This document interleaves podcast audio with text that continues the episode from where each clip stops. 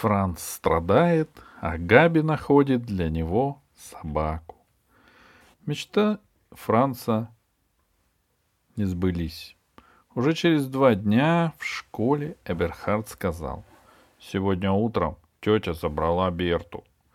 А потом стал рассказывать, как Берта обрадовалась, увидев хозяйку, и от счастья наделал на кухне огромную лужу. Франц сидел за партой и молчал.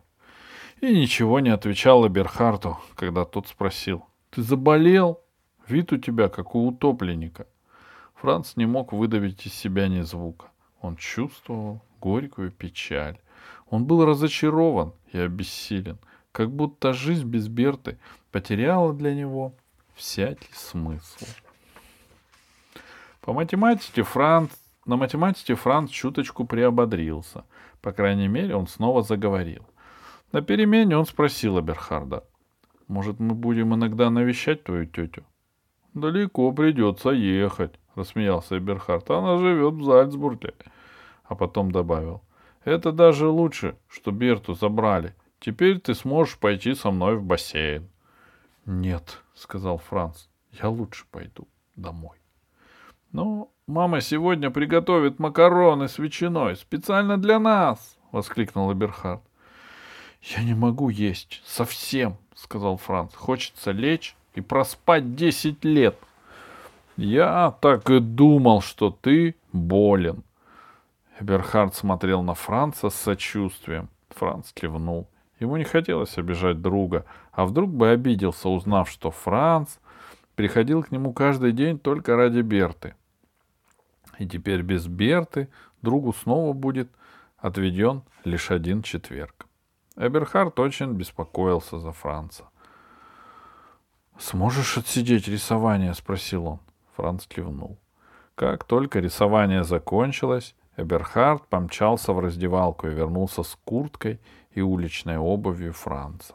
Еще немного, и он бы побежал в супермаркет, взял там тележку и повез на ней Франца домой. «Ты точно можешь идти?» — три раза спросил Эберхард, пока помогал Францу надеть ботинки и запихивал его в куртку. Потом он повел Франца вниз по лестнице к выходу из школы, как будто его друг был дряхлой бабулькой. Одной рукой Эберхард поддерживал Франца за правое плечо, другой за левый локоть. Рюкзак Франца балансировал у него на голове, но на каждом шагу Эберхард бормотал. «Осторожно, ступенька!» Франц чувствовал себя слишком несчастным, чтобы протестовать против такой настойчивой заботы. Когда они, наконец, спустились, их догнала Габи. — Что это с Францем? — спросила она взволнованно. — Он болен, — сказал Эберхард. — Я отведу его домой. — Лучше я. Габи оттолкнула Эберхарда и посмотрела на него так сердито, что тот не осмелился возразить. Он снял с головы рюкзак и положил его на пол. — Я вечером позвоню, чтобы узнать, как ты там, — сказал Эберхард и затопал к выходу. «Оставь его в покое! Больным нужен отдых!» — крикнула Габи ему вслед. А Франца спросила. «Тебя что, действительно надо держать под руки?» «Нет», — пробормотал Франц, взял рюкзак и затянул его на спину. «Вовсе ты не болен», — сказала Габи, схватила Франца за руку и потащила к дверям. «Так что случилось?» — спросила она уже на улице. «Мою Берту забрали сказал Франц. Я больше никогда ее не увижу. Она была не твоя, сказала Габи. Все равно, всхлипнул Франц. По каждой щеке у него покатилась большая слеза. Габи протянула ему носовой платок. Франц остановился, высморкал и пискнул в платок. Я так по ней скучаю. Тогда сам заведи собаку, предложила Габи. Франц отдал ей платок. Только когда вырасту, — ответил он. Сейчас меня окружают враги собак. Габи сказала, что это не препятствие. Просто надо каждый день раз по десять клянчить собаку, и тогда родители сдадутся. Ты же всегда получала от них все, что хотел, — добавила она. Франц воспринял совет Габи всерьез. И в тот же вечер начал клянчить собаку. Мама возмутилась. Даже и не думай, Франц. Собаку тебе, а все хлопоты мне? Франц поклялся, что будет ухаживать за собакой совершенно самостоятельно. А папа сказал, это значение не имеет. В, в моем доме собаки не будет. Я собак не люблю. А Йозеф сказал, если Клоп получит собаку, тогда мне нужно кошку. На это папа и мама в один голос воскликнули. В нашу семью домашним животным вход воспрещен. Йозеф кивнул, а Франц промолчал и подумал, завтра попробую еще раз.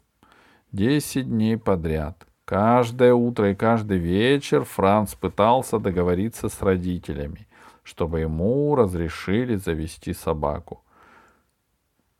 Никто Ничто не помогало. Они стояли на своем, и день ото дня становились все несговорчивее. На одиннадцатый день Франц, проснувшись, обнаружил на одеяле лист бумаги. На нем было написано крупными буквами.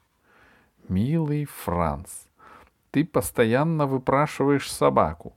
Пожалуйста, перестань, это уже невыносимо, ты ее не получишь, совершенно точно. Мы решили сообщить тебе об этом письменно и надеемся, что ты, наконец, образумишься. Очень, очень любящие тебя мама и папа.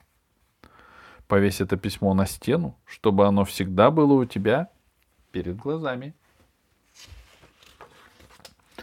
Вешать письмо на стену Франц не стал, он скомкал его и бросил в корзину для бумаг. И этим утром вообще не разговаривал ни с мамой, ни с папой. А бутерброд, который сделала ему мама, нарочно оставил на кухонном столе. По дороге в школу он рассказал Габи про письмо. «И часто они пишут тебе письма?» — спросила она. «Никогда», — ответил Франц. Габи вздохнула. Значит, дело серьезное, и клянчить больше нельзя. А ты не можешь завести собаку? спросил Франц. Габи покачала головой и сказала, что уже пробовала. Когда Франц каждый день начал уходить из-за Берты к Эберхарду, Габи подумала, если бы у меня была собака, Франц оставался бы со мной. И стала умолять маму купить собаку по десять раз на дню — Мама уже почти сдалась, но тут Габин папа объявил, что если у них появится собака, он уйдет из дома. А папа для мамы дороже собаки. Франц и Габи вошли в школу. Пора было расставаться, и вдруг Габи воскликнула. «У меня есть идея!» «Какая?» — спросил Франц. «Она только что родилась», — сказала Габи загадочно и ее надо немного додумать. Франц брел в класс и говорил себе, ничего не выйдет. Все ее идеи какие-то дурацкие. Был четверг, и Франц после обеда у Габи пошел к Эберхарду. На этот раз Габи его не удерживала. Она даже сказала, иди, иди, мне нужно столько всего устроить. Франц с удовлетворением подумал. Наконец-то она поняла, что я могу дружить с кем-то, кроме нее. Домой Франц вернулся поздно. Мама, папа и Йозеф уже его заждались.